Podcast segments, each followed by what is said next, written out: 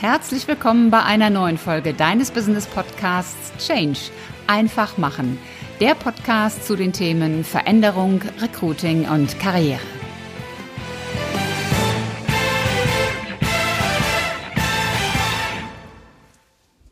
Hallo und willkommen bei einer neuen Episode im Podcast Change einfach machen. Mein Name ist Ulrike Winzer und heute geht es um das Thema Active Sourcing. Ist Active Sourcing eigentlich wirklich eine Wunderwaffe oder ist es ein leeres Versprechen? Du als Zuhörer kennst das Thema möglicherweise bereits, entweder weil du es selber aktiv einsetzt oder weil du vielleicht schon ein oder auch mehrmals über Business-Plattformen oder ähnliches von Unternehmen angesprochen und kontaktiert wurdest. Was aber genau ist Active Sourcing eigentlich wirklich? Active Sourcing, das bezeichnet die gezielte Ansprache von Mitarbeitern, die in anderen Unternehmen beschäftigt sind. Und das Ziel, das dahinter steht, ist, sie zu einem Wechsel des Arbeitgebers zu motivieren. Das war früher im Grunde den Personalberatern vorbehalten. Nur früher gab es natürlich die sozialen Medien nicht, die das heute sehr einfach machen.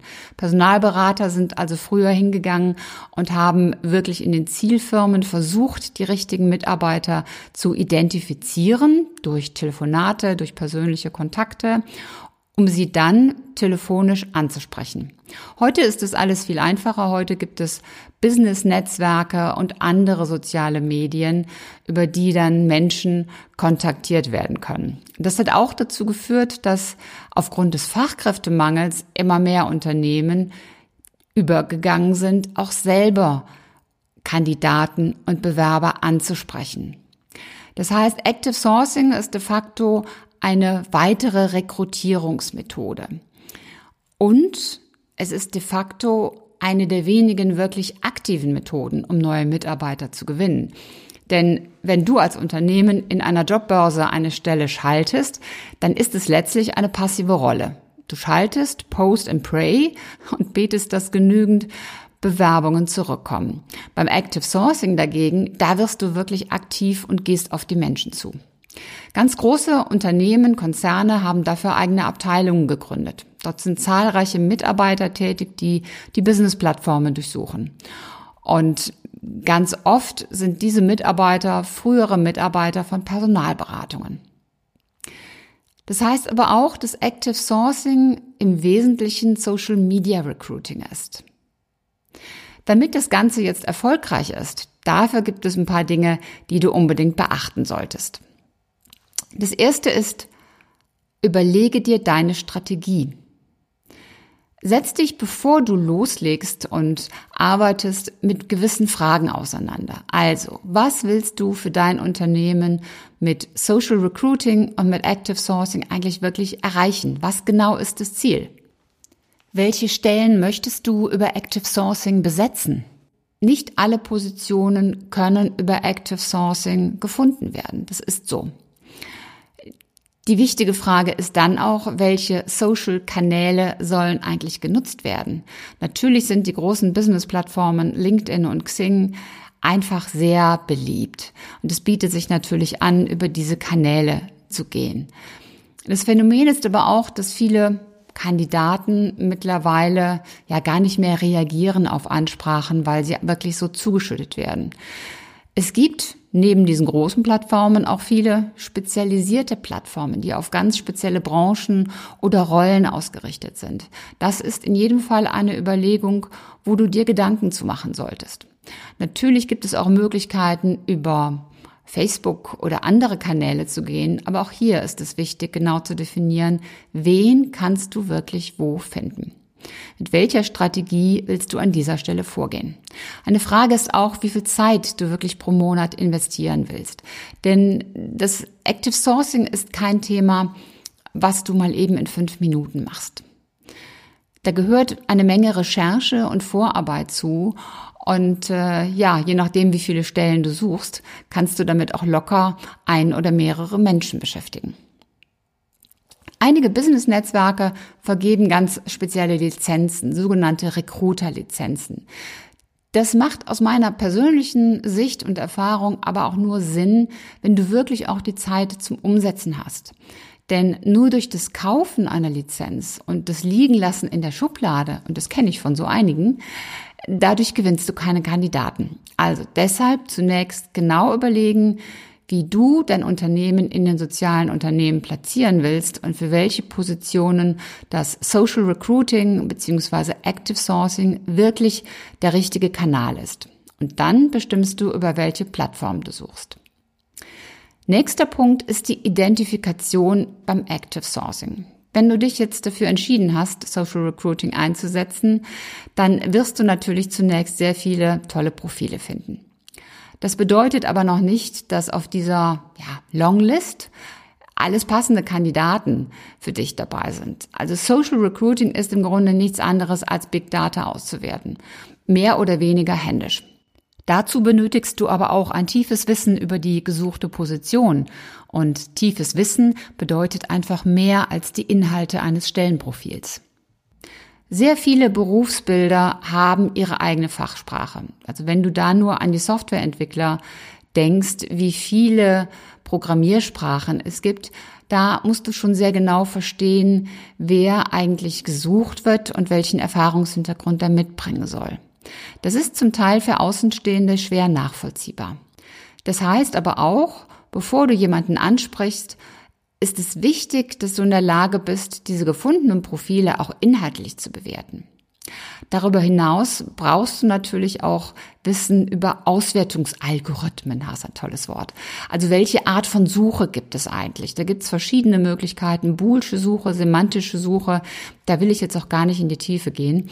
Aber du musst dir Gedanken machen, wie, mit welchen Kriterien du in die Suche einsteigst. Erst dann wird nämlich aus einer ja, langen Liste von vielen gefundenen Kandidaten eine wirkliche, echte Shortlist und auf die kannst du dich dann konzentrieren. Klasse statt Masse ist meistens immer noch die beste Alternative. Dritter Punkt ist die Kontaktaufnahme. Ich hatte es vorhin schon erwähnt, Kandidaten werden mittlerweile sehr, sehr stark über soziale Kanäle angesprochen und die Klagen der Angesprochenen, die sind auch wirklich hoch und das auch aus gutem Grund sehr häufig. Es gibt zwei Punkte, die sind leider auch der traurige Alltag. Das erste ist, die Ansprache ist nicht individuell, sondern unpersönlich und hat wirklich so den Charakter einer Massenrundum-Nachricht im Modus Copy-Paste. Der zweite Punkt ist, die Ansprache ist für den Kandidaten völlig unpassend und zeigt eben, was ich im dritten Punkt sagte, dass sich der Ansprechende entweder nicht mit dem Kandidatenprofil beschäftigt hat oder es aber auch nicht versteht. Diese beiden Punkte sind für dich als Unternehmen sehr, sehr kritisch, weil sich diese Dinge natürlich schnell herumsprechen. Und zwar besonders in Unternehmensbewertungsportalen. Während es früher dann nur über die Buschtrommel funktioniert hat, also über ja, Mund-zu-Mund-Weitergabe, haben wir eben heute nicht nur die digitale Ansprache, sondern auch die digitale Bewertung. Also deshalb lieber weniger Kandidaten ansprechen, dafür aber die richtigen in guter Qualität und mit einem fundierten Briefing. Positive Antworten wirst du nämlich nur dann erhalten, wenn du Kandidaten gezielt, begründet, individuell und persönlich ansprichst. Punkt Nummer vier, der persönliche Kontakt. Du hast es geschafft und erste Kandidaten sind interessiert und wollen mehr von dir wissen. Der erste persönliche Kontakt findet sehr oft in Form eines Telefonates statt. Dieses Telefonat, und obwohl es doch ja nur der erste Kontakt ist, das Telefonat hat es aber in sich, denn das gilt natürlich jetzt, den Kandidaten so weit zu interessieren, dass er Unterlagen schickt und auch Interesse an einem persönlichen Gespräch hat. Denn du hast ja noch keine Bewerbung von ihm. Daher ist dafür das Gleiche wichtig wie auch für die folgenden persönlichen Gespräche, zeitnahe Terminierung, kompetente Gesprächsführung, fachliche Auskunftsfähigkeit zu Position und Inhalten und konkretes Aufzeigen der nächsten Schritte. Und wenn du zu einem Punkt keine Auskunft geben kannst, dann sag das auch. Erzähle nicht irgendetwas, was dir einfällt, sondern Steh dazu und nimm das Thema mit und kläre es und gib dem Kandidaten dann im Nachhinein nochmal eine Rückmeldung dazu. Verbindlichkeit ist hier ein ganz wichtiges Kriterium. Fünfter Punkt, Monitoring.